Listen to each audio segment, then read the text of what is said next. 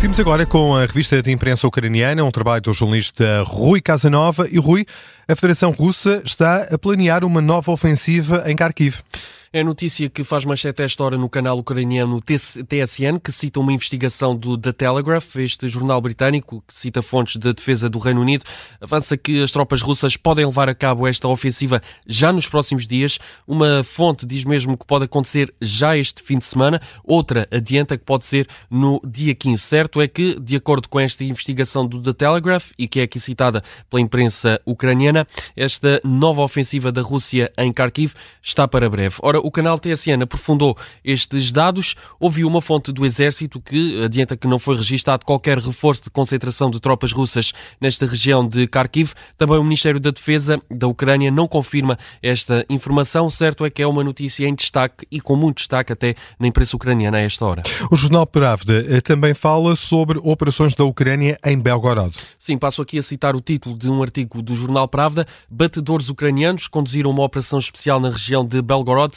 o inimigo sofreu perdas. Portanto, aqui temos Belgorod tanto em destaque na imprensa russa como na imprensa ucraniana, face a estes recentes ataques da Ucrânia esta região russa. O jornal Pravda cita aqui dados do Ministério da Defesa da Ucrânia, que dá conta desta operação especial, é assim descrita em Belgorod, levada a cabo por batedores ucranianos. Há poucos detalhes, não são, não são reveladas muitas informações. Hum, o Ministério da Defesa da Ucrânia revela apenas que uh, uh, as tropas ucranianas minaram uma estrada utilizada pelas tropas russas nesta região de Belgorod. Diz que a Rússia perdeu, sofreu várias perdas, mas não avança números ao certos. Portanto, é aqui, são aqui dados do Ministério da Defesa da Ucrânia que revelam muito pouco, ainda assim mostram que a Ucrânia também está a dar destaque a esta questão dos ataques a Belgorod. Veremos eh, também eh, que novidades é que pode haver nos próximos dias.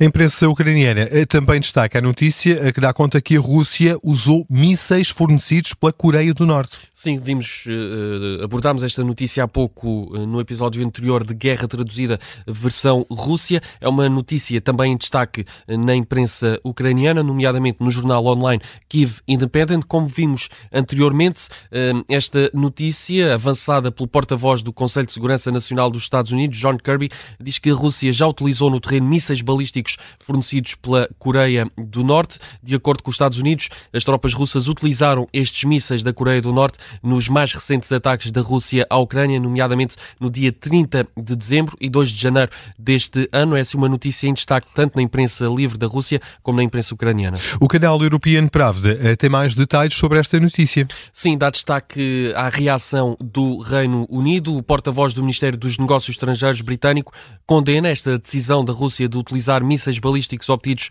uh, através da Coreia do Norte nos mais recentes ataques à Ucrânia. Uh, de acordo com este porta-voz, o Ministério dos Negócios Estrangeiros do Reino Unido está atento e reforça que a Coreia do Norte tem de ser punida uh, ao apoiar, uh, diz o Reino Unido, esta guerra ilegal da Rússia contra a Ucrânia. E é desta forma que fechamos mais um episódio de Guerra Traduzida. Estamos de volta na próxima semana.